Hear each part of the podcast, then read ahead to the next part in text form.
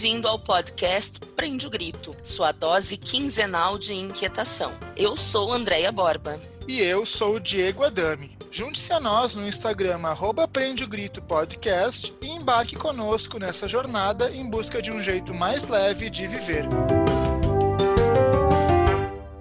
Salve, salve pessoal! Prende o grito na área. E como você já sabe, estamos chegando trazendo a sua dose quinzenal de inquietação. Aliás, gente, preparem-se, porque a inquietação será grande hoje, não é verdade, Diego? Como você está, meu querido? Oi, amiga, bom dia, boa tarde, boa noite. Um olá também aos nossos queridos ouvintes que nos acompanham nesse segundo episódio do nosso podcast. Eu tô bem na medida do possível, né? Acho que essa é uma frase que a gente tem escutado desde março, quando a gente entrou nessa pandemia, estou né? bem na medida do possível. Uma coisa que dá um alento é que finalmente chegou a primavera, né? E o inverno ficou para trás e esperamos que esse frio. Eu odeio frio, quero deixar bem claro aqui que eu odeio frio. Pareço uma velha falando, mas essa é a verdade. E que para aqueles que dizem que o frio deixa a gente mais elegante, passe um dia na nossa casa para ver. Hora de guardar a bolsa de água quente de novo na gaveta e. O cobertor no armário. Partiu primavera. E bora lá. Bem, no programa de hoje, nós vamos falar sobre o Setembro Amarelo, que é uma campanha de conscientização sobre a prevenção do suicídio, criada em 2015 no Brasil, com a proposta de associar a cor ao mês que marca o Dia Mundial de Prevenção ao Suicídio, que é, para quem não sabe, o dia 10 de setembro. No primeiro bloco, teremos a participação de um médico psiquiatra que nos ajudará nesta importante reflexão. Também vamos receber um convidado que vai partilhar conosco um relato impactante que já já você irá conhecer. E vamos falar ainda sobre duas iniciativas para quem precisa de algum tipo de apoio. E para finalizar, teremos dicas de bem-estar e o momento gritaria. Aliás, vai pensando aí, o que, que tem te tirado do sério, hein? É um tema delicado, né, sobre o qual a gente vai conversar hoje, mas é um tema muito necessário. Alguns números para a gente já ir entrando no clima da pauta de hoje. Segundo um estudo divulgado no ano passado pela Unicamp, que é a Universidade Estadual de Campinas, com base em estatísticas entre 96 e 2017, 17% dos brasileiros em algum momento já pensaram seriamente em dar um fim à própria vida. E desses, 4,8% chegaram a elaborar um plano para isso. Mas é importante a gente ter em mente, no entanto, que em muitos casos é possível sim evitar que esses pensamentos suicidas se tornem realidade. E é exatamente sobre isso que nós vamos conversar hoje, não é mesmo, Di? Sobre prevenção. Tu já tinha ouvido falar sobre a história do Setembro Amarelo, Diego? Olha, para ser bem sincero, a única informação que eu tinha sobre o Setembro Amarelo era de que é um, seria um mês dedicado à conscientização a respeito da prevenção do suicídio. Mas depois que a gente começou a produzir o episódio de hoje, fiquei sabendo mais um pouco, mas eu não sei a história completa. Eu sei que tu pesquisou, O amarelo, né? gente, eu acho isso muito legal, porque ah, será que as pessoas se questionam, é, mas por que setembro amarelo, né? Meio de prevenção ao suicídio, mas suicídio é amarelo, porque é amarelo. Mas tem toda uma história por trás e que é muito interessante a gente conhecer. Nos anos 90, Olha como faz pouco tempo, tá? Um jovem super habilidoso chamado Mike M conseguiu sozinho restaurar um Mustang 68. E ele resolveu pintar o carro todo de amarelo e saiu por aí, né? Passeando. Aí ele ficou conhecido como o Mustang Mike. Só que ele era um garoto que, apesar de ser super amável, caridoso, inteligente e tal, ele era também bastante problemático e as pessoas não percebiam as suas angústias, não percebiam seus problemas. E isso acarretou que em 1994. Di, ele tinha 17 anos, tá? Olha a idade, super jovem, né? Uhum. Com 17 anos, ele cometeu suicídio. E no dia do seu velório, os amigos dele fizeram uma cesta imensa, colocaram vários cartõezinhos na cesta e decoraram os cartões com uma fitinha amarela presas a esse cartão. E adivinha o que estava escrito no cartão quando as pessoas pegavam na cesta de? Estava escrito: se você precisar, peça ajuda. Cara, que bacana, né? Nossa, que bonito. E acho que o que está faltando hoje, né, as pessoas se conscientizarem da importância de pedir ajuda. E acho que principalmente de saberem que não estão sozinhas, né? Que não é só você que passa por isso. Pedir ajuda nem sempre é fácil, mas uhum. ele, mas é super necessário. Tanto é que essa iniciativa, gente, olha que coisa bacana, essa iniciativa de botar o cartãozinho lá com a fitinha amarela. Se você precisar, peça ajuda, acabou se tornando o estopim para um baita movimento de prevenção a suicídio, porque esses cartõezinhos, eles em pouco tempo se espalharam por todos os Estados Unidos. É uma coisa Gente, tão simples, né? Um simples cartãozinho que pode mudar uma vida de uma pessoa, de alguém que está passando por uma angústia. É, porque é um gatilho, né? Poxa, vou pedir ajuda. Às vezes cai na mão na hora que precisava cair. E por conta desse da repercussão desse caso, né? Do Mustang Mike, do, do, do Mike do Mustang amarelo, a, e, e, dos cartõezinhos com a fitinha, o laço amarelo foi escolhido como símbolo da luta contra o suicídio. Bacana, né? Hum, é daí então, amarelo. Eu sempre fiquei me É daí o amarelo. Sempre fiquei me perguntando, porque tem outros meses, né? Tem o outubro rosa, o novembro azul, eu eu não sabia de onde vinha o amarelo do mês de prevenção ao suicídio. E em 2003, olha, cara, como faz pouco tempo, isso é que me deixa impressionada. Em 2003, a Organização Mundial de Saúde decretou que o dia 10 de setembro seria o Dia Mundial da Prevenção ao Suicídio e que a cor amarela, né, do Mustang do Mike seria então a cor escolhida para representar essa campanha. Mas o que me espanta é tão pouco tempo que faz que as pessoas se preocupam com uma questão que é tão importante, né? E que sempre existiu e que sempre existiu. E no Brasil, essa campanha Setembro Amarelo teve início por volta de 2014, 2015, por iniciativa do CVV, que é o Centro de Valorização à Vida, e do Conselho Federal de Medicina e também da Associação Brasileira de Psiquiatria. E já que estamos falando disso, qual é que é o objetivo do Setembro Amarelo, de? O objetivo do Setembro Amarelo é reforçar a importância do diálogo, um diálogo franco e aberto, né, sobre a questão do suicídio quebrando tabus que ainda pesam sobre esse assunto e ajudando quem está em vulnerabilidade social, porque a gente sabe que é muito, hoje em dia é muito difícil a pessoa se abrir para esse tema, uma pessoa que está passando por um problema e que precisa de ajuda, mas também da sociedade como um todo de falar em suicídio, porque é, para muitas pessoas é um tabu e também carrega muito estigma, né? Tanto para a pessoa que tá, passou, que, que cometeu um ato suicida e também para as pessoas que se relacionam com essas vítimas, né? Com certeza, né? Porque a pessoa carrega aquela, aquela ideia, poxa, eu, eu não percebi, eu poderia ter ajudado. Por que, que eu não vi? Né, vai carregando culpas. E a pessoa que sobrevive a isso, ela carrega também o estigma daquele que foi fraco, mas nem sempre é ser fraco.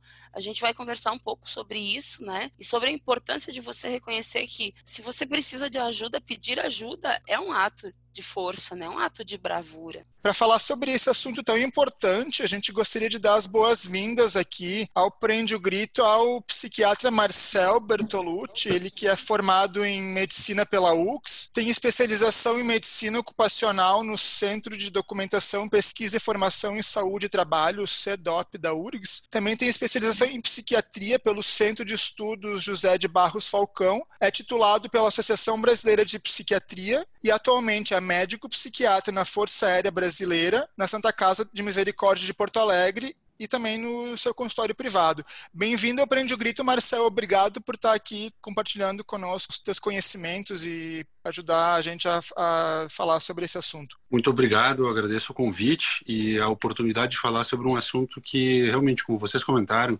ele é visto ainda muito como um tabu e muito, como eu assim, a pessoa se, se, sente estigmatizada ainda, ela se sente meio que excluída da sociedade. Antigamente as pessoas é, viam o psiquiatra apenas como um louco e hoje em dia é uma, dizer assim, é um local onde um grito de socorro pode encontrar ajuda, auxílio e alguma mão para conseguir dar um mínimo de auxílio, pelo menos. É uma situação bastante complicada essa do suicídio que vocês trouxeram à tona, para nós psiquiatras, para psicólogos, para todo mundo que lida com a saúde mental. E para as pessoas que têm eh, em mente o suicídio, a gente vê que as, as situações são das mais diversas.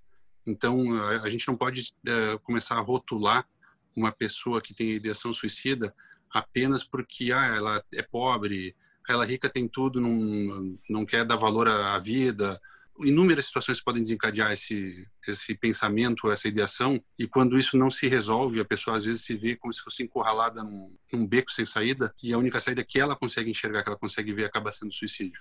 É o medo de pedir ajuda que é o maior problema, né? Para os nossos ouvintes aí que estão nos acompanhando compreenderem também a importância né, de se levantar esse, esse tema, trazer essa discussão. Os números são impressionantes. Né?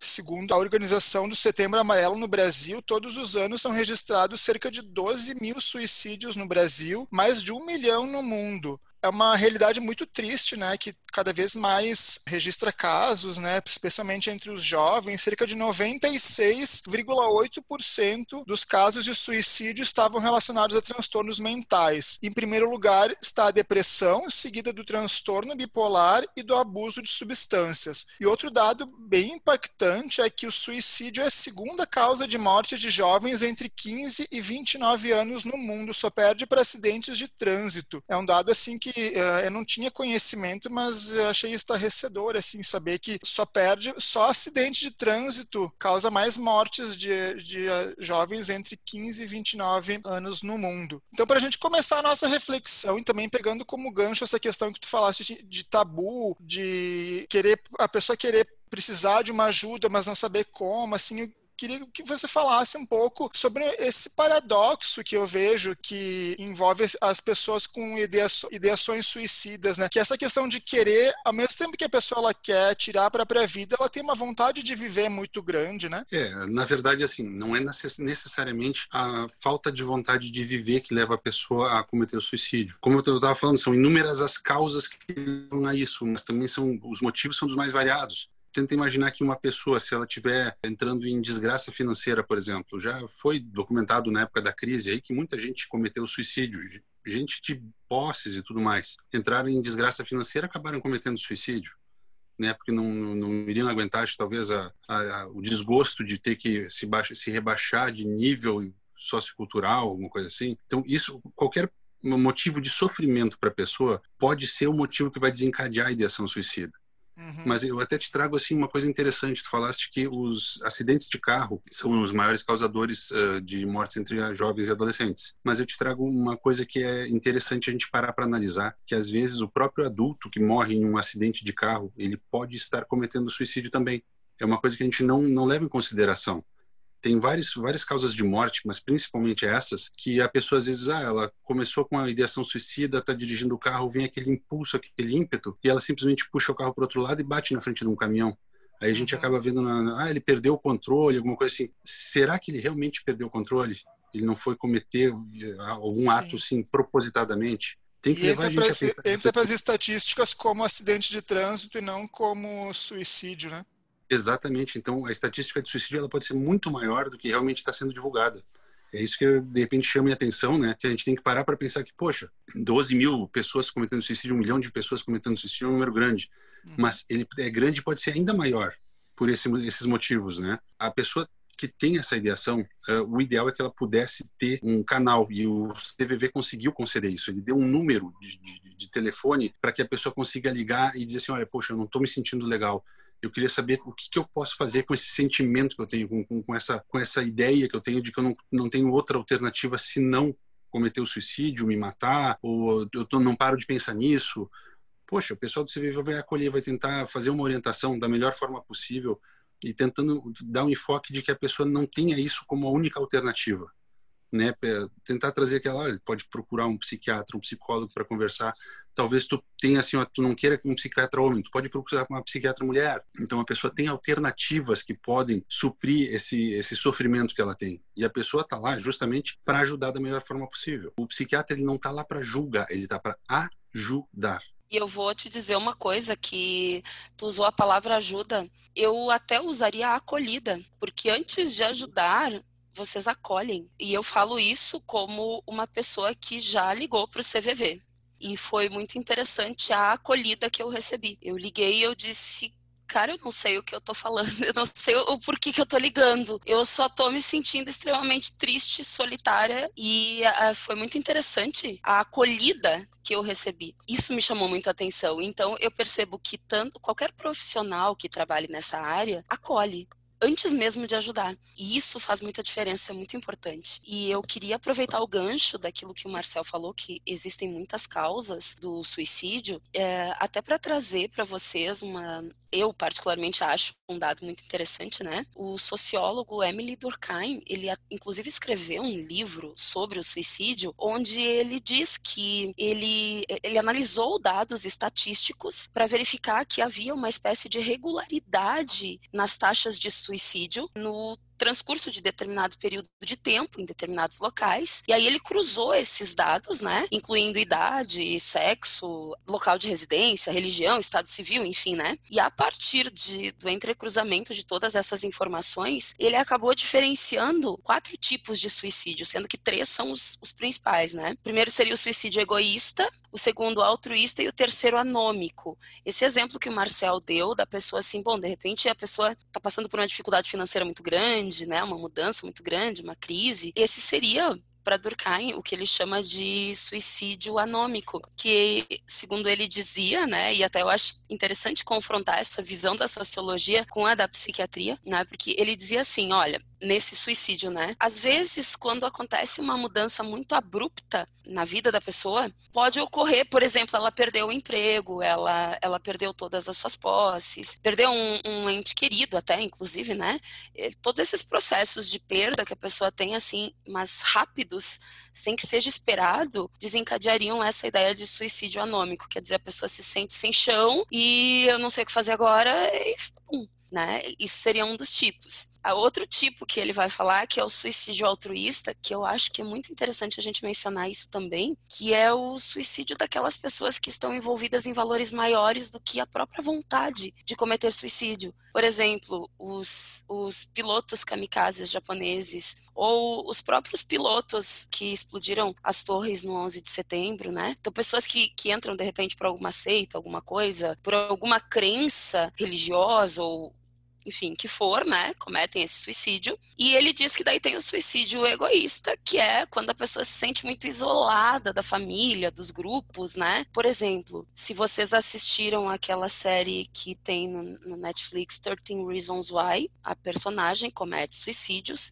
suicídio, e esse suicídio, segundo essa classificação de Durkheim, seria o egoísta, porque ela comete suicídio porque ela se sente deslocada de tudo, ela não se sente como parte. A psiquiatria consegue fazer essa distinção de tentativas ou, enfim, né, de, de ideações ao suicídio? Olha, basicamente a gente trabalha é com a, a ideação suicida mesmo. A gente não faz muita diferenciação porque isso pode fazer com que o paciente se sinta meio que categorizado. Hum. Né? Isso, ah, ah, mas eu sou diferente, eu, tô, eu sou um suicida diferente do outro. Não, a pessoa ela tem a ideação suicida, a gente vai tratar ela como uma pessoa com ideação suicida. A gente tenta não tipificar essas coisas, talvez em estudos, uh, assim, estudos acadêmicos, alguma amostragem, alguma coisa assim, eles tentem classificar para tentar encontrar padrões estatísticos, padrões comportamentais. Mas para a psiquiatria, o que importa mesmo é o sofrimento da pessoa que está levando ela à ideação suicida. Porque a ideação suicida, na verdade, ela pode ser vista como uma fuga, ela pode ser vista como a, última, a única solução, ela pode ser vista como a solução dos problemas que normalmente a pessoa tem essa ideia de que o suicídio é a solução de todos os problemas. E, na verdade, não é bem isso que ela tem que enxergar. A gente tem que enxergar que a solução dos problemas dela é justamente ela não ter esse tipo de pensamento. Quando ele fez essa tipificação, a ideia era justamente para mostrar que o suicídio ele é um problema social. Tu concorda que o suicídio é um problema social, Marcel? eu não vou concordar que ele seja um problema social, porque assim, a gente vê o suicídio acontecendo em todas as classes sociais. Só que em algumas classes sociais ele é mais abrandado por exemplo, assim, poxa, uma pessoa milionária, rica, tem dinheiro, tudo, cometeu suicídio. É quase uma coisa meio romantizada, não é? Quando a gente vê assim, às vezes, historicamente, ah, o fulano cometeu suicídio lá, ele era dono das empresas, não sei o que lá, a família dele herdou tudo, aqui agora não tem um império. Poxa, mas eh, ele cometeu suicídio por qual motivo, sabe? Ele tinha tudo na vida. O que, que levou ele a essa ideação? A, mesma coisa pode ser uma pessoa com um extremo. Poxa, ela não tem nada. Ela não pode lutar por alguma coisa, ela não pode ter alguma coisa, se ela conseguir ficar com a ideia de que ela não tem como ter alguma coisa, não pode ter alguma coisa, ela não, não se sente no direito de ter alguma coisa, ela vai cada vez afundando mais. E... Mas no sentido de problema social, eu quis dizer de, no sentido de que afete a todos que Sim. todos deveríamos nos preocupar com isso, porque, por exemplo, uma pessoa que tem ideações suicidas, ela com o seu ato afetará todo o seu entorno, né? Então, ao invés de, de, pensar que o suicídio é um problema somente daquela pessoa que está passando pela dor, pelo sofrimento e buscando a fuga, é um problema de todos, né? É nesse sentido do ser um, uma questão social. Na verdade, ele usa o termo fato social. O que, eu, o que eu tentei colocar é que não existe uma estratificação social. Não é o rico ou o pobre que vai ter um maior ou menor taxa de suicídio. Então, realmente, como tu colocaste, é um problema social, de sociedade mesmo não de nível social financeiro, pobre, rico, classe média. Claro que isso às vezes é um fator complicante, é, porque a pessoa que não tem dinheiro, às vezes ela acaba se depreciando um pouco a imagem porque ela se vê incapaz de algumas coisas né? Poxa, eu não, não posso ir para a praia, né? Uma coisa que hoje em dia a gente verifica bastante, assim, vê que é uma influência bem negativa para esse aspecto do suicídio, são as redes sociais. Porque se a gente para para analisar, assim, é, todo mundo tem vida, é, vida de um moranguinho, né? É tudo vida perfeita, todo mundo é milionário, todo mundo é rico. Poxa, aí quando tu vê na vida real, pá, mas esse cara aí, aquele que tira aquelas fotos maravilhosas, não sei o que, na internet, pá, mas que coisa estranha, né? Aí o cara tá lá parado num canto, assim, uma garrafa de, de, de cerveja sozinho, olhando para o nada. Às vezes pode ser justamente aquela ideia de que a pessoa é uma coisa completamente diferente na realidade do que ela é nas fotos, é que faz com que ela se deprecie, porque ela não consegue transparecer a realidade dela. Ela cria uma fantasia. E a gente vê muito isso, né? Cada vez mais as pessoas, em função das redes sociais, né, se sentindo diminuídas, né? E muito, tem muita questão da comparação, né, com os outros, né? Ah, porque fulano é isso, eu não, eu não tenho. E é, é correto afirmar, então, Marcel, que a ideação suicida se trata mais de um desejo de dar fim à dor e ao sofrimento do que dar fim à própria vida em si. Exatamente. É a pessoa que tem uma, o suicídio, a pessoa depressiva, a pessoa que tem algum problema, o sofrimento dela é a maior dor.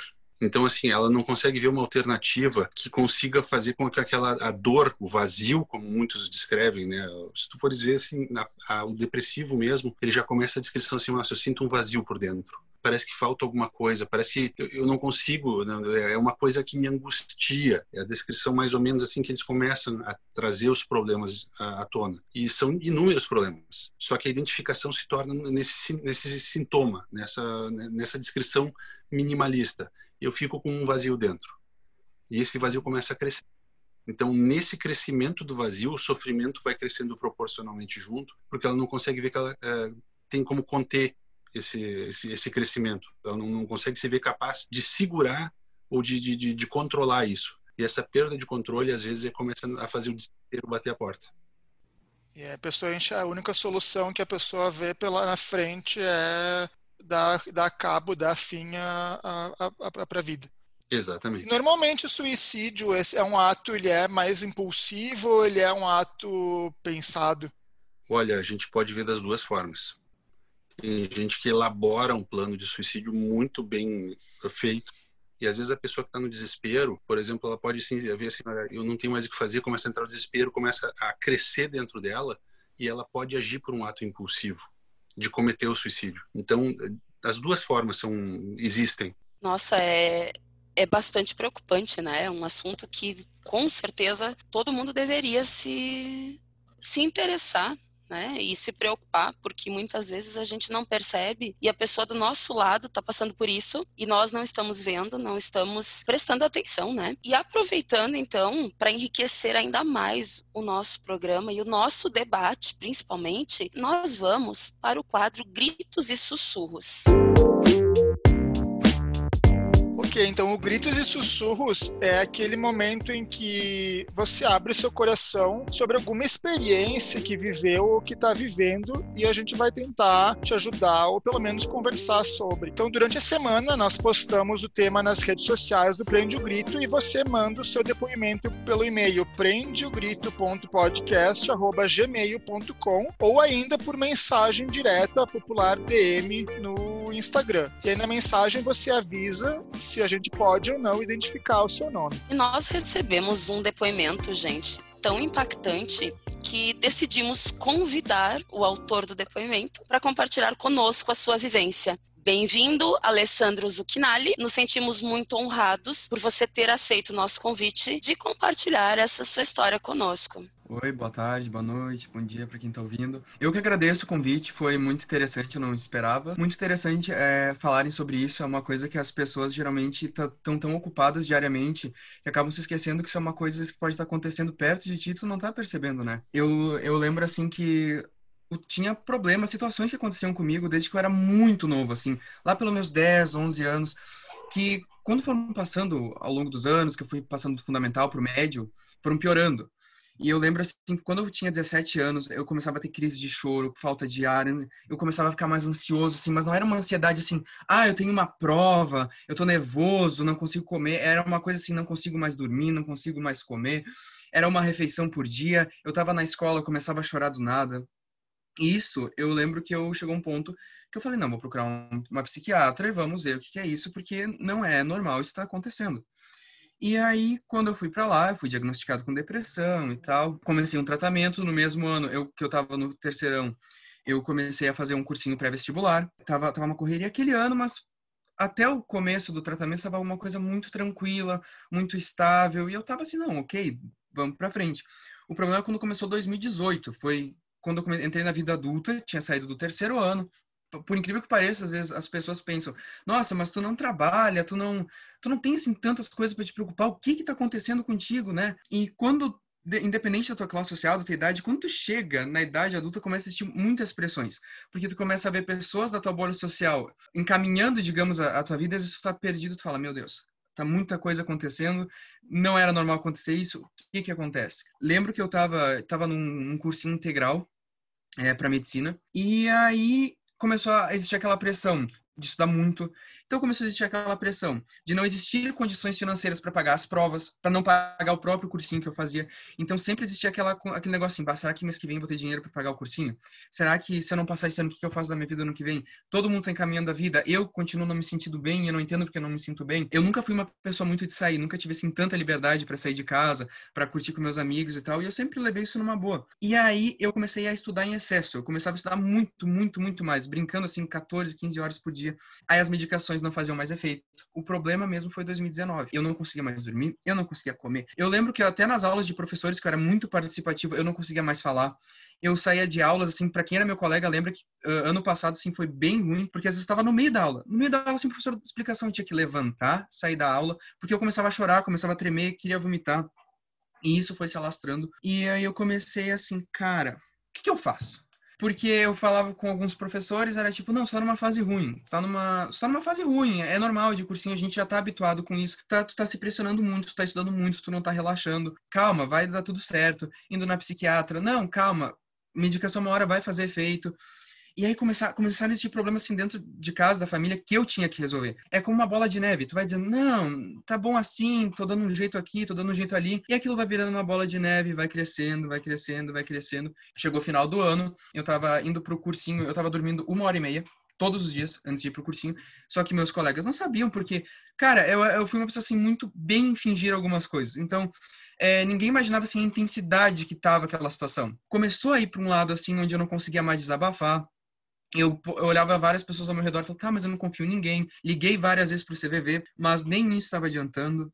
Família sempre viu é, essa questão como, nossa, mas tu não trabalha, tu não faz isso, tu não faz. Cara, eu tenho motivos. Eu lembro de quando eu contei três anos atrás para minha família o que estava acontecendo comigo, por cima, lógico. Veio assim um familiar, me ligou, ficou duas horas no telefone contando a história da vida dele, dizendo que ele tinha problemas para ter depressão e eu não tinha.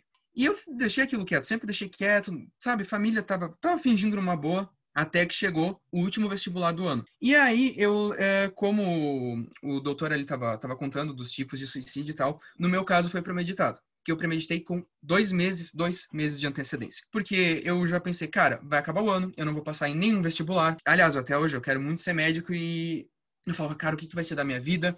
o que, que vai ser disso, o que, que vai ser daquilo, e os problemas estão só aumentando, e eu tô brigando. Aliás, uma coisa que é bom ressaltar: o meu problema, eu achava que todo mundo tinha que entender. Que todo mundo tinha que ser receptivo, receptivo, aliás, todo mundo tinha que ser totalmente compreensivo, que todo mundo era responsável, que não tinha responsabilidade nenhuma, que era culpa de todo mundo. Eu fui uma pessoa muito, em muitos momentos, muito hostil e muito grosso com várias pessoas ao meu redor. Eu acabei brigando com vários colegas, com vários professores. Depois eu pedi desculpa, depois que aconteceu tudo isso, eu pedi desculpa. Mas assim, eu perdi várias amizades, eu tive atitudes que não eram do meu normal a ter, mas eu tive. Então, eu sempre me escondi atrás. Eu tenho depressão, eu tô me sentindo mal, eu posso fazer isso, tô obrigado a entender. E, cara, as pessoas, não, na real, não são realmente obrigadas a entender porque elas também têm problemas. E eu tava usando isso como um escudo. Não, eu tô mal e eu posso ser idiota com as pessoas e elas têm que entender e acabou até que chegou esse último vestibular. Foi exatamente um dia antes do, da, da prova. A gente estava fazendo uma revisão, não tinha ninguém em casa, eu estava no cursinho, eu estava me sentindo super mal. É, é aquela história. Tava me sentindo vazio, eu estava tomando medicação, não fazia efeito, eu queria chorar, eu não conseguia prestar atenção nas aulas, eu estudava, não, não conseguia crescer nos estudos. Eu lembro, eu estava tendo uma aula de física, e era uma das matérias que eu gostava na época. E aí eu, o professor terminou de dar aula, eu lembro que eu não tinha dado bom dia para ninguém, aliás, eu tinha sentado lá, é, muita gente na sala. Peguei, levantei e falei, vou para casa. Não dei tchau para ninguém, saí, cheguei em casa, fiz o que eu tinha que fazer. E o problema, assim, foi o depois. Porque não foi nem assim na hora, foi o depois. Porque eu perdi total, totalmente minha consciência por várias horas. Quando me encontraram em casa, eu tinha destruído a casa inteira. Tanto que eu recobrei minha consciência de algumas coisas, não consigo lembrar de 100% tudo que aconteceu no dia, dois dias depois. Passou um tempo, aliás, né? Passou um tempo, fui viajar, fui esparecer, tinha acabado o ano. Obviamente eu não passei em nenhum vestibular, mas depois de tudo que aconteceu, a única coisa que eu não conseguia, a única coisa que eu conseguia pensar, aliás, era: meu Deus, eu fiz isso aqui. Eu programei. Programei, eu me preparei para isso. Deu errado. E eu tô sem sequela nenhuma, porque depois eu fui a um médico e tal, e eu tô sem sequela nenhuma. Eu podia não estar falando, eu podia estar tá num coma, eu podia perder movimento de alguma parte do meu corpo, e eu fiquei sem nenhuma sequela. Eu tive uma coisa que várias pessoas nunca têm, que é sorte eu acredito que foi muita, muita, muita sorte. Porque se a outra pessoa poderia ter lhe dado uma coisa muito pior. E geralmente, quando a, a gente chega nesse estado, a gente tá sentindo dor, a gente tá sofrendo. E é uma coisa assim que vai sempre aumentando gradativamente, tu não quer mais sofrer. Então, quando eu me vi assim nesse estado, assim, eu comecei a refletir outras coisas na minha vida depois da tentativa de suicídio.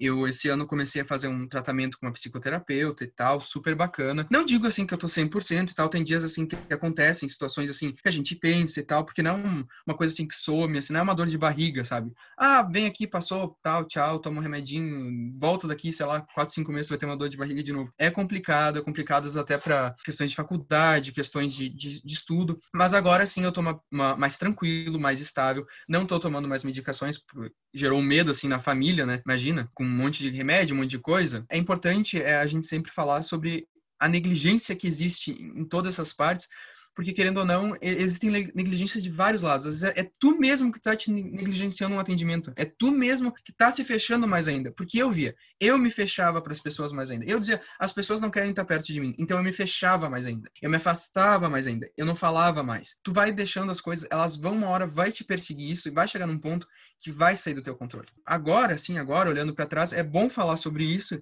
porque pode ter alguém ali que vai estar tá escutando isso aí e vai estar tá pensando, nossa, eu estou passando por uma situação assim que eu vejo que não tem solução nenhuma, que eu vejo que eu estou sendo sufocado de todos os lados, inclusive por mim mesmo. E aí é aquilo que eu digo, cara, é ajuda, tu precisa correndo procurar ajuda e entender assim que nem sempre as coisas vão acontecer no teu tempo. Infelizmente, a gente quer quando tá mal, a gente quer que tudo passe em questão de horas e dias, mas não é não é tão fácil assim como parece.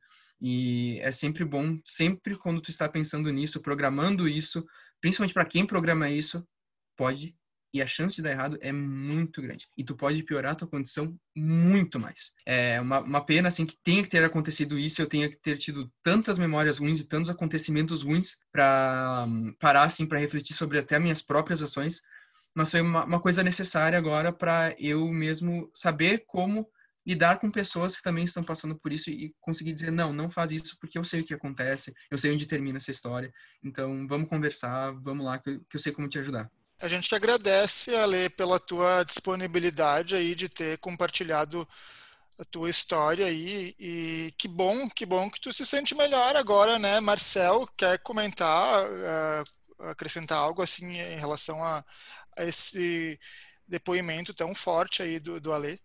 Olha, em primeiro lugar, eu acho que eu tenho que dar os parabéns para ele pela força e pela coragem de dar um depoimento desses né, com, com, toda essa riqueza de detalhes que ele, que ele conseguiu nos dar. Foi uma pessoa que conseguiu estar no lugar em que a maioria das pessoas se põe né, no, no, na, na, ideação suicida e conseguiu ter a ajuda necessária no momento necessário, quase aconteceu o inevitável, conseguiu se dar um, um passo atrás, né, e evitar que o pior acontecesse. Então, assim, reconhecer que precisa de ajuda e ele tem conhecimento, agora ele pôde ficar sem medicação, mas graças ao, ao empenho, ao esforço dele, acho que meus parabéns por toda a tua dedicação também conseguir superar isso, porque a pessoa tem que ter uma, uma, uma força de vontade para conseguir superar. Se entregar é muito fácil. Agora a gente lutar contra que é o difícil e tu conseguiste superar isso aí, meus parabéns, garoto. Olha, força e conta com a gente sempre que precisar, viu? Obrigadão, obrigadão. Então, nós fizemos questão de convidar o Alê porque o Alê representa muitas pessoas que estão nos ouvindo, muitas pessoas que passaram por momentos tão difíceis que chegaram a idealizar né, o, o, suicídio. Então, o fato de ele ter, como disse o Marcel, sem dúvida alguma, é um ato muito nobre, muito corajoso. O fato de ele ter tido, então, essa coragem de abrir e expor a sua dor, porque foi isso que ele fez. Ele nos expôs a sua dor de uma forma muito franca, talvez muitas pessoas que estejam ouvindo nesse momento consigam perceber que realmente é possível passar por isso tudo e olhar para trás com tamanha clareza, eu diria, porque o Alê nos trouxe, inclusive, eu, eu acho interessante, né, no depoimento dele, o que ele diz que eu achava que por eu estar assim, as pessoas deveriam hum, deveriam me dar algum tratamento diferenciado, né? Então, eu penso que, Marcel me corrija caso, caso eu esteja errada, mas hum. eu penso que é um longo caminho para fazer todo esse, para processar tudo o que aconteceu, conseguir olhar para trás com essa clareza e perceber todos os aspectos, né, da, da circunstância pela qual ele estava vivendo naquele momento. Exatamente, e a força que ele teve para conseguir superar isso aí e nos mostrar a ferida que foi pela qual ele, ele conseguiu superar, que ele conseguiu passar. Né? É, é uma dificuldade extrema isso. Tanto que ele, olha bem, ele, ele se descreveu com tanta clareza que a gente consegue assim quase que enxergar a história transcorrendo quando ele faz o relato dele. Dá, dá para te conseguir visualizar assim tudo isso acontecendo um fato depois do outro, até que no final ele tu consegue entender que ele está aqui e, e por simplesmente por um detalhe que não aconteceu o que ele estava na intenção de fazer. Então, o importante é isso, ele conseguiu se interromper o fluxo natural de uma ideação suicida e conseguiu se resgatar a pessoa, se conseguiu resgatar o, o que está aí agora um ser humano formidável, aí tem um futuro brilhante, é só conseguir continuar tendo perseverança, a gente não pode desistir. Isso é a prova cabal de tudo isso. Tanto que ele está aí agora lutando para a faculdade de medicina e tudo mais, e tem que ir adiante, garoto. Com a experiência que tu tens, tu tem muito a ensinar para as pessoas que sofrem de uma coisa muito parecida com o que tu já passou. Então, tu já passaste por isso, tu tem a experiência de ter sentido na pele, de ter passado pelas sensações e sentimentos e toda, toda aquele, aquele, aquela via crucis que a pessoa passa. Com toda essa experiência que tu tens, com certeza tu vai ser um, um profissional com muita, um caminho fenomenal pela frente. Basta só aquele empurrãozinho para te conseguir entrar na faculdade de medicina e dali para diante, garoto, o caminho já está traçado.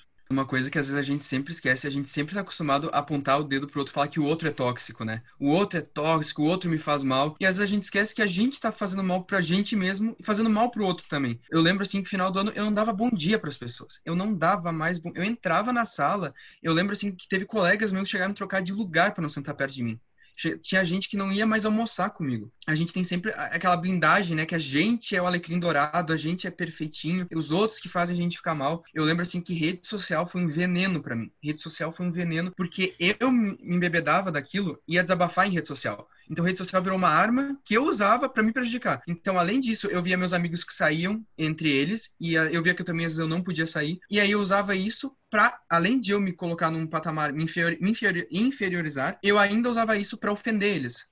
É, é, incrível, é incrível isso aí, como às vezes a gente esquece como a gente mesmo pode ser muito tóxico. Eu queria que o Marcel falasse um pouco também sobre como as pessoas que estão ao redor, sei lá, família, os amigos, professores, podem perceber sinais né, de que a pessoa está precisando de um, alguma ajuda, mas que ela não está conseguindo expressar essa necessidade, que ela precisa de um apoio. A ideação suicida ela pode estar escondida atrás de um sorriso, a depressão pode estar escondida atrás de um sorriso. E não é aquele sorriso amarelo, é aquele sorriso assim, bah, gostoso, contagiante, o cara está rindo, gargalhando, mas às vezes esse sorriso é o desabafo dele de querer dar um grito, de querer chorar. Só que como ele não pode fazer aquilo no momento, ele gargalha com tanta intensidade que ele, a pessoa acredita que ele está gargalhando realmente real, assim, de, de, de, alegria ou alguma coisa assim. Então, o que mais preocupa não é aquele rapaz que está cabisbaixo lá no canto que a gente olha que ele precisa de ajuda.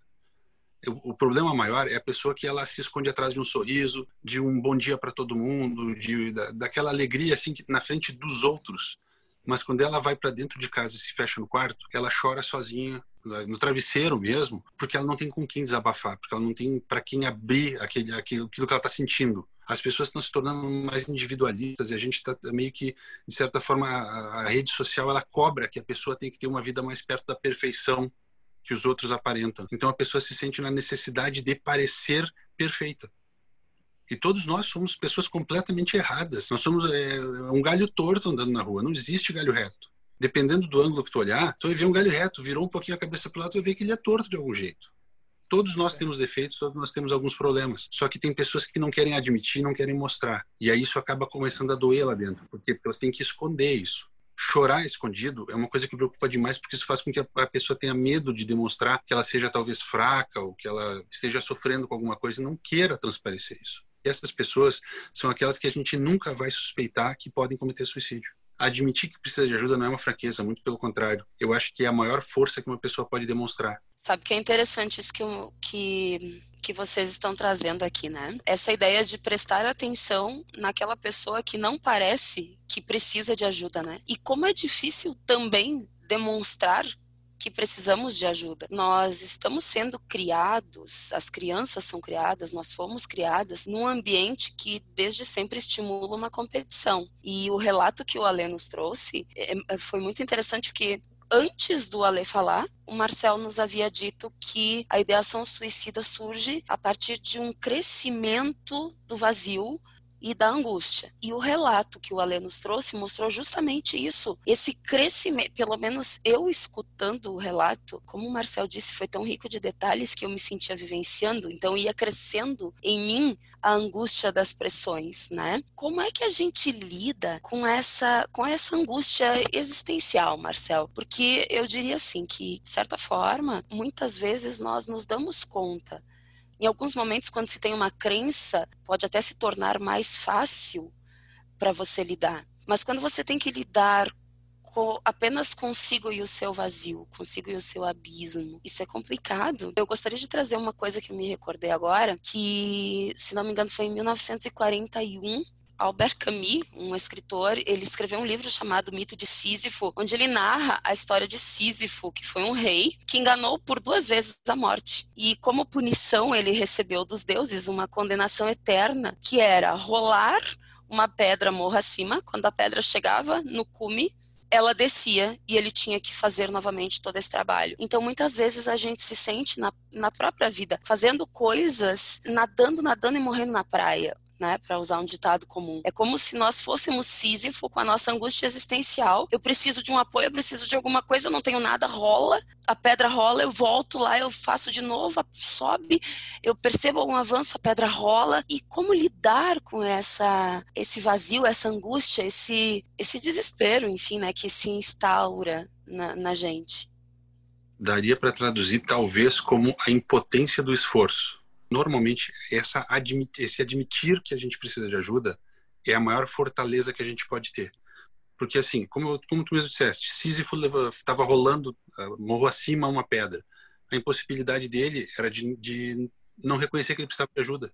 Por mais esforço que ele eh, pudesse fazer, ele chegava lá em cima e a pedra rolava para baixo. Se alguém ajudasse ele lá em cima a manter a pedra lá em cima, a pessoa eh, ela não tem assim a necessidade, a obrigatoriedade de, de sofrer sozinha. Uma coisa que é interessante a gente observar, tanto nos uh, alcoólicos anônimos quanto nos narcóticos anônimos, é que lá as experiências que todos trazem, elas multiplicam o conhecimento das pessoas. Só que o sofrimento, quando é colocado dentro da multidão, ele é dividido entre todos.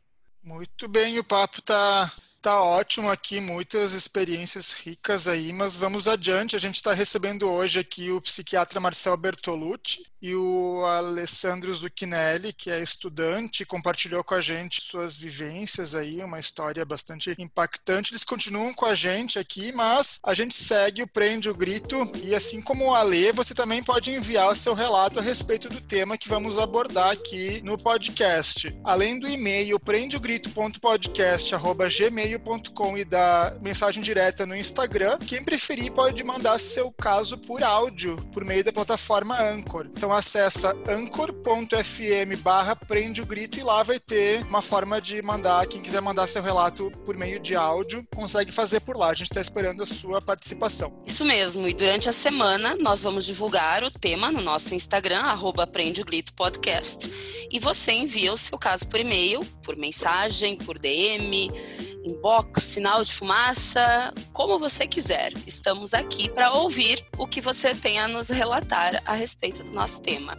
Bom, o dia hoje trouxe também para nós algo bastante interessante. O que, que tu trouxe para nós, Diego? Conversei com a Suzana Brito, ela é voluntária do CVV aqui em Caxias do Sul, e ela nos contou um pouco como funciona né, o serviço de atendimento. Aqui em Caxias, por exemplo, são 62 voluntários que se revezam né, entre os atendimentos nos telefone 188 e outras atividades referentes ao, ao CVV, para a gente entender como funciona. Né? O CVV é um serviço de apoio emocional gratuito gratuito e cada voluntário precisa dispor de pelo menos quatro horas semanais para atender. A atividade principal é o telefone 188, onde as pessoas podem entrar em contato para relatar seus dramas, uma palavra, receber uma palavra de apoio, compartilhar suas angústias. Esses voluntários, eles têm que ter mais de 18 anos de idade, eles passam por um treinamento, né, uma capacitação para poder ouvir sem julgar as situações pelas pelas quais as pessoas estão passando. E é interessante o que ela, o que ela fala assim de dessa questão de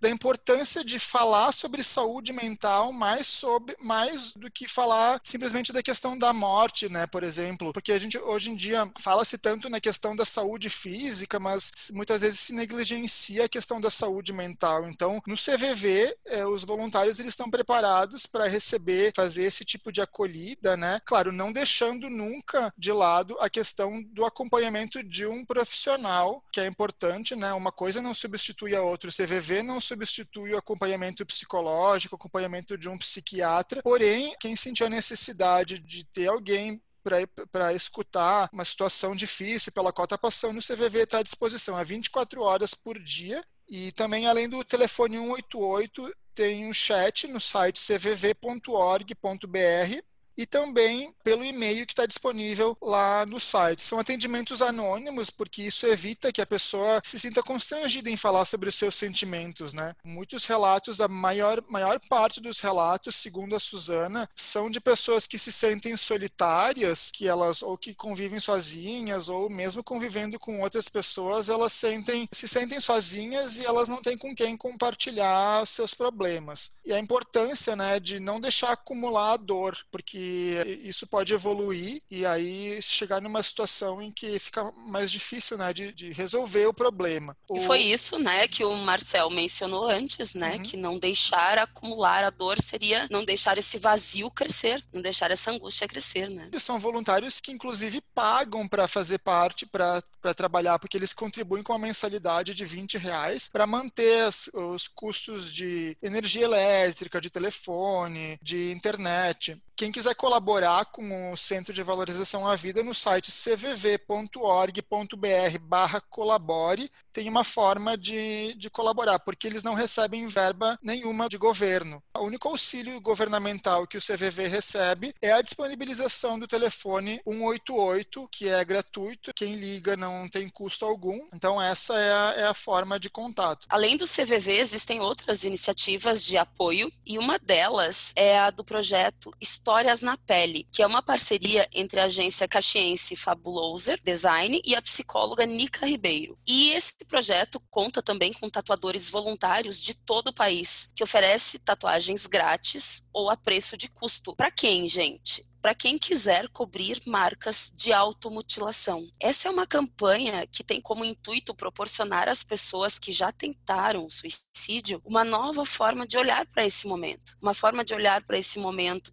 passado como algo realmente no passado, incentivando-as a reescreverem as suas histórias a partir desse momento. E o interessante é que já são mais de 40 tatuadores de 10 estados do Brasil que se voluntariaram, sendo que 15 deles são do Rio Grande do Sul, oito da Serra Gaúcha. E nós conversamos com a Caroline Moreira Nora, que nos falou um pouquinho a respeito do projeto. O projeto nasceu porque a gente tem visto um aumento no número de pessoas que têm praticado automutilação como forma de, de lidar com algum problema, como um escape, como uma saída diferente, né? Para lidar com situações difíceis para essas pessoas. Além disso, né, os estúdios de tatuagem aqui de Caxias não são muito preparados para receber esse tipo de situação, né? A gente sabe porque uma dessas pessoas que a gente conhece foi tentar cobrir o braço, que tinha várias marcas, com uma tatuagem no estúdio super renomado aqui da cidade, e eles não não souberam receber ela, fizeram vários comentários sarcásticos e deixou ela com certeza muito pior, né? Então a gente teve a ideia de criar esse projeto, que não é um projeto inovador, né? Alguns tatuadores já fizeram isso aleatoriamente pelo mundo, mas eu creio que o diferencial do projeto foi a gente reunir um time de tatuadores do país todo e aumentando assim a quantidade de pessoas atendidas. Então eles estão cobrindo marcas de automutilação e algumas outras cicatrizes traumatizantes para a pessoa de forma gratuita ou cobrando só o preço de custo dos materiais ou algum valor simbólico por hora, dependendo do tamanho da tatuagem. A repercussão do projeto foi bem interessante, tem sido muito legal, as pessoas têm recebido bem e a gente está auxiliando esses tatuadores sobre como receber essas pessoas, como ter empatia, o que falar, como falar, em que momentos. Então eu creio que além do projeto e do que está acontecendo agora, isso vai gerar bons frutos para o futuro também. Muito bem, esse projeto Histórias na Pele, da agência de design aqui de Caxias do Sul, a Fabuloser Design. Algumas informações importantes a respeito desse projeto é que as avaliações e agendamentos elas vão ser feitas até o dia 30 de setembro agora de 2020, mas as tatuagens elas vão poder ser realizadas também nos próximos meses de acordo com a disponibilidade de cada profissional. Outra coisa interessante desse projeto Histórias na Pele é que não serão cobertas cicatrizes recentes. Aí você pode estar se perguntando, é, mas por quê? Não serão cobertas cicatrizes recentes pelo intuito, segundo a Carol, de que não se incentive ninguém a se autoflagelar, a fim de obter uma tatuagem gratuita ou com preço de custo. Além disso, é preciso ter 18 anos ou mais, e no caso de menores, é preciso que haja a autorização dos responsáveis. E os tatuadores interessados em se voluntariar devem entrar em contato através do telefone 54 99180 3535 ou pelo perfil da Fabuloser Design no Instagram, que é o arroba Fabuloser Design e o público interessado em fazer a cobertura da cicatriz também deve entrar em contato diretamente com os tatuadores. E no Instagram da Fabuloser tem a lista completa dos tatuadores, né, desses profissionais de todos os estados que estão participando do projeto. E a gente também vai fazer um post no nosso perfil arroba Prende o Grito Podcast, e daí vai estar tá todas as informações reunidas, os telefones, os perfis do Instagram, onde é possível obter as informações. E é um projeto muito muito bacana e é muito bacana que nós possamos ter uma rede, uma teia de apoio, tanto de prevenção quanto pós, né? Então, bem bacana essa iniciativa. Isso aí, chegou então ao momento do grito do bem momento do Grito do Bem é quando a gente indica um livro, um filme, alguma série, uma dica de bem-estar, sempre relacionado ao tema. Para quem não conseguir anotar, também a gente vai deixar tudo detalhado no nosso perfil no Instagram, que é o arroba. Deia, tem algum grito do bem aí relacionado ao tema de hoje?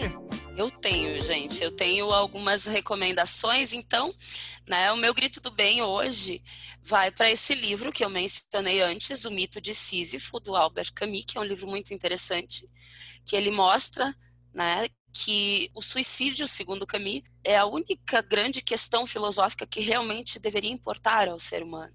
Todas as demais seriam secundárias. Então, ele trata essa questão de uma forma muito interessante. Recomendo também aquela série 13 Reasons Why, que tem no Netflix, que é uma série que trata da questão, aliás, trata não só da questão do suicídio, mas também de muitas outras questões, né? Questão do estupro, questão do bullying, questão de traições, quebra de confianças, é, quebra de confiança, que são questões que estão muito presentes, né, na vida de todos. Então, esses são os meus gritos do bem de hoje, as minhas recomendações. E você, Diego, tem alguma? A gente ouviu aí, né, que muitas pessoas pessoas elas se sentem solitárias, né? E as angústias também estão relacionadas a essa questão da solidão. Além de procurar uma ajuda tanto pelo CVV quanto de um profissional, né, que seja capacitado a auxiliar nessas questões, o meu grito do bem é adote um bichinho, porque eles são ótimos companheiros, né, e não tenho dúvida de que quem adotar e se sentir, né, apto a ter um companheiro aí quatro patas, um peludo, vai ter uma garantia de muito amor, assim, e de ótimos momentos de interação. E... Adorei, Diego, essa, é, vejo... essa dica. E assim como a, a gente, muitas vezes nos sentimos solitários, né? E os bichinhos também eles estão ali esperando, né, para receber amor. Então vai ser uma troca de amor mútua. Eu vejo, eu tenho dois gatos, então é, moro sozinho, eles são meus companheiros e de repente pode ser uma, um, um alento aí, claro, né? Não esquecendo sempre de, de procurar, né, uma ajuda e para solucionar o problema de uma forma mais, mais profunda, mas tenho certeza de que um, um pet vai ser um ótimo companheiro aí. Com certeza, ainda mais se adotar um pet adulto, que os pets adultos são aqueles que são queridos, passaram por dificuldades, abandonados para lá e para cá, eles são muito gratos e dão muito carinho. E eu tenho curiosidade, Alei, Marcel, vocês têm algum grito do bem, alguma dica para nós sobre esse tema? Tu, tu, acabou de recomendar a série do 13 Reasons Why. Eu acho interessante ler o livro eu li o livro antes de sair a série. Eu acredito que a série ela traz uma romantização ali da Rena com o Clay, que às vezes pode ofuscar um pouco algumas cabeças das pessoas. Mas o livro, ele é mais sucinto, ele acaba sendo mais. Como a história do livro acontece tudo numa noite, ele acaba sendo mais direto. Então tu acaba pegando realmente toda a questão ali da, da Rena mais impactante. Eu acho interessante. Também trouxe, para quem gosta e tal, eu trouxe três animes, que são desenhos japoneses, que eu curto bastante. É, eu trouxe o Given, que ele retrata sobre a questão de depressão, suicídio e sexualidade, que muitas muitas vezes a questão de depressão, suicídio está relacionada com sexualidade, são um fator interno, às vezes, que pode provocar isso que às vezes as pessoas esquecem. Orange, que fala exatamente também sobre a questão mais do suicídio, onde uh, amigos conseguem enviar cartas para o passado para alertar os amigos deles eles enviam cartas para eles mesmos para conseguirem se alertar sobre um amigo deles que vai cometer suicídio. Eles tentam evitar esse amigo cometer suicídio e sobre os detalhes que eles não percebiam que aquele amigo estava passando, o que induziu o suicídio daquele amigo. E o último, que é mais pesado, então recomendo para quem esteja melhor, seja assim numa, numa vibe mais boa assim para assistir, mas ele é mais pesado, que é A Voz do Silêncio, que é um filme que retrata o bullying que uma menina deficiente sofria nas escolas. E é muito interessante também. Uau, maravilhoso.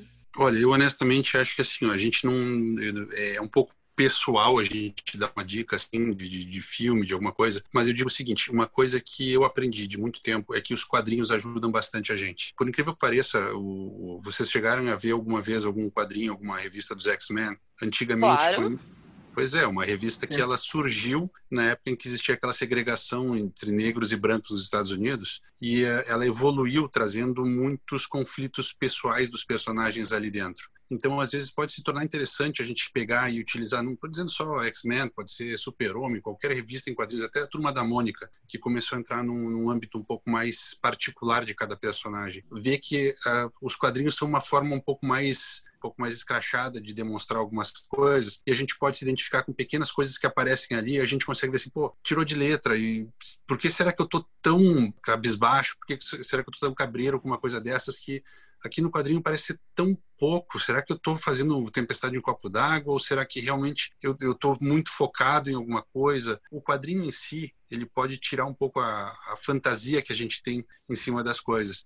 Inclusive, alguns quadrinhos agora já uh, trouxeram um beijo homossexual, aquela coisa toda que é o dia a dia que a gente está tendo hoje em dia. Existe uma, uma, uma uma diversidade muito grande de, de, de atitudes e de, de, de, de, pessoas diferentes. A gente não tem que julgar as pessoas, a gente tem que aceitar para viver melhor. A, a expressão do amor, ela não tem necessariamente sexo. Obrigado pelas dicas aí, pessoal. Quem não conseguiu anotar, corre para o nosso Instagram, arroba Aprende o Grito Podcast, vai estar tudo lá detalhado. Chegou o momento da gritaria, que é quando a gente solta o verbo sobre um tema qualquer que tem nos tirado do sério. Aqui a gente sempre faz as honras, primeiro os convidados, eles fazem a sua gritaria, depois a gente complementa. Tem alguma coisa que tem te tirado do sério ultimamente, Marcel?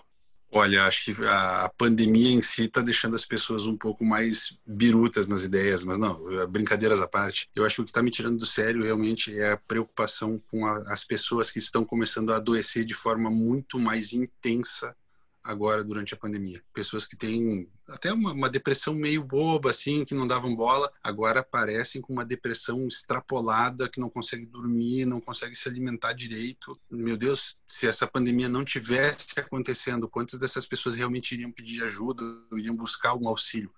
Isso aí está começando a deixar um pouco preocupado. As taxas tanto de, de atendimentos psiquiátricos, de uh, casos mais graves de doenças, estão começando a surgir agora e isso já era uma coisa meio que prevista desde o começo da pandemia. Só que agora vai começar a tirar o sono de muita gente. Ale? Uma coisa assim, eu acredito que as pessoas, principalmente na internet, elas estão mais intolerantes que antes. Agora, o mar de discurso de ódio na internet, assim, tá uma coisa, assim, muito pesada. E com isso, vem uma onda, assim, de militância. E o problema da militância atualmente na internet é que ela tá sendo feita de forma errada. Tá vindo em qualquer post, em qualquer assunto, em qualquer coisa, tem alguém militando, fazendo uns textos gigantes, ofendendo pessoas assim gratuitamente, e tu fala, cara, aí tira foco de questões sérias. Isso é uma coisa que tá me irritando muito. Eu vejo muita gente atualmente na internet militando em lugares que não era o momento necessário de, da pessoa estar ali militando. ela vai lá, pega e mancha toda uma imagem de uma causa, de uma situação e acaba gerando mais problemas. As pessoas estão mais intolerantes. Agora, hoje em dia, estão puxando briga por mais coisas, mas tá bem tenso aí. Humberto Eco já dizia né, que a internet deu voz a uma legião de imbecis. Acho que ele nunca, foi, nunca esteve tão certo. E ele disse que o problema é porque eles são a maioria. Ideia, qual que é a tua gritaria? A minha gritaria hoje vai para um caso que aconteceu essa semana, que foi muito interessante, foi muito comentado, que foi o caso de um rapaz conhecido conhecido no sentido de que está se tornando famoso e que, de certa forma, distratou uma moça só porque ela disse que ele não fazia o tipo dela. Então, esse tipo de coisa nós nós, mulheres, temos que enfrentar cotidianamente. E a minha gritaria hoje, vou aproveitar e vou espernear, já que me lembrei disso. A minha gritaria hoje é sobre isso, sobre o quanto nós temos que justificar o não por que isso? Por que, que temos que justificar o não?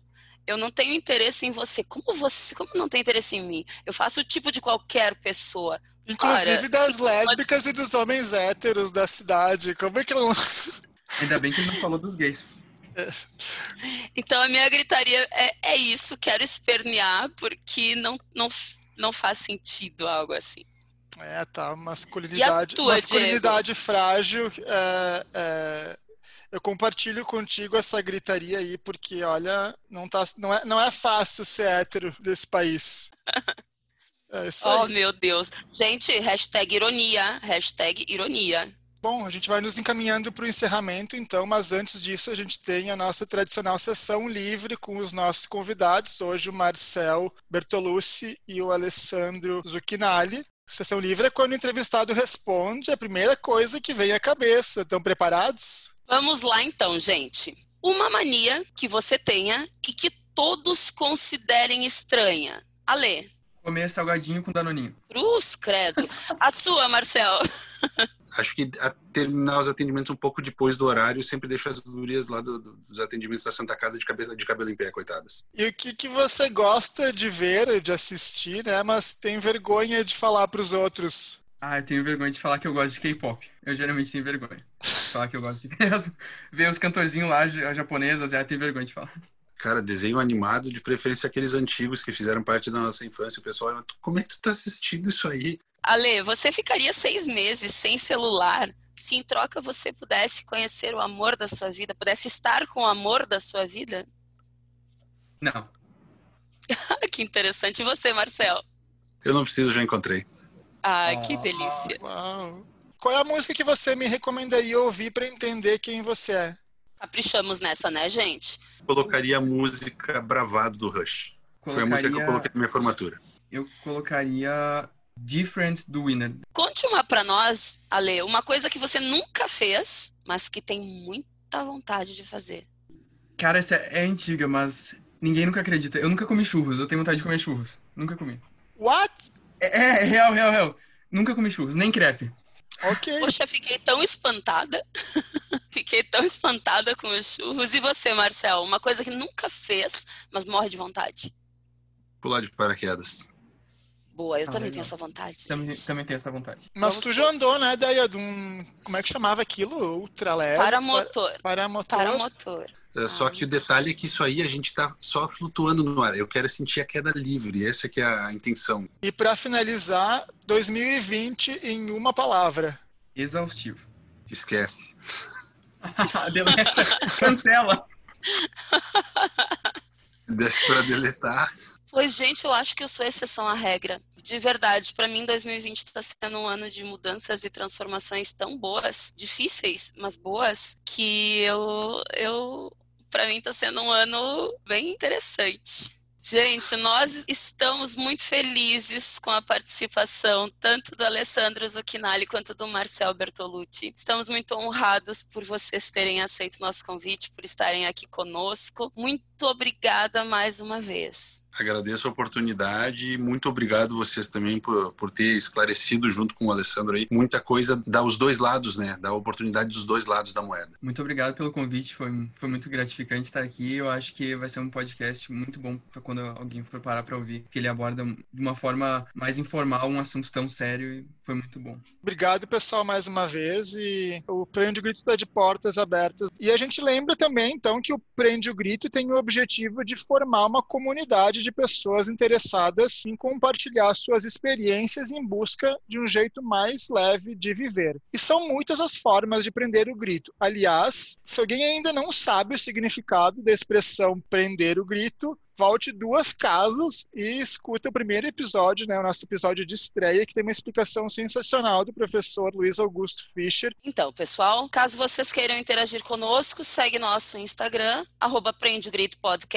arroba Diadame e arroba Deia Borba. Nós temos também o Twitter, arroba e nós temos tudo no nosso Instagram. E a partir dessa semana temos o canal no Telegram. Quem quiser se manter atualizado e receber as notificações de quando tem episódio novo, dicas de bem-estar, insights, ideias sobre um jeito mais leve de viver, se inscreve lá no canal do Prende o Grito no Telegram. Quem não conseguiu também anotar todas essas arrobas que a Deia falou, entre no nossa bio no Instagram, que tem todos os links estão listados para você manter contato com a gente. E antes de nos despedirmos, em definitiva, gostaria de agradecer duas ouvintes que mandaram recados bastante carinhosos desde o último episódio, né, que falamos sobre resiliência, a Jaqueline Vieira, de Caxias do Sul, e a Alexandra Mesa Casa, de Bento Gonçalves, que nos mandaram relatos que nos ouvem enquanto se deslocam entre um compromisso e outro, estão aí com fone de ouvido nos acompanhando, e a Alexandra nos ouviu vindo de Novo Hamburgo para Bento Gonçalves, a Jaqueline também entre um compromisso e outro aqui em Caxias. Obrigado pela audiência, gurias, e quem tiver dicas, sugestões de pautas para a gente falar aqui, para a gente abordar aqui no podcast, sintam-se à vontade para nos mandar. Muito bem, então, pessoal. Nós ficamos por aqui.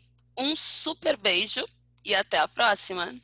E já sabe, né? Qualquer coisa, prende o grito. Brigadão, até mais.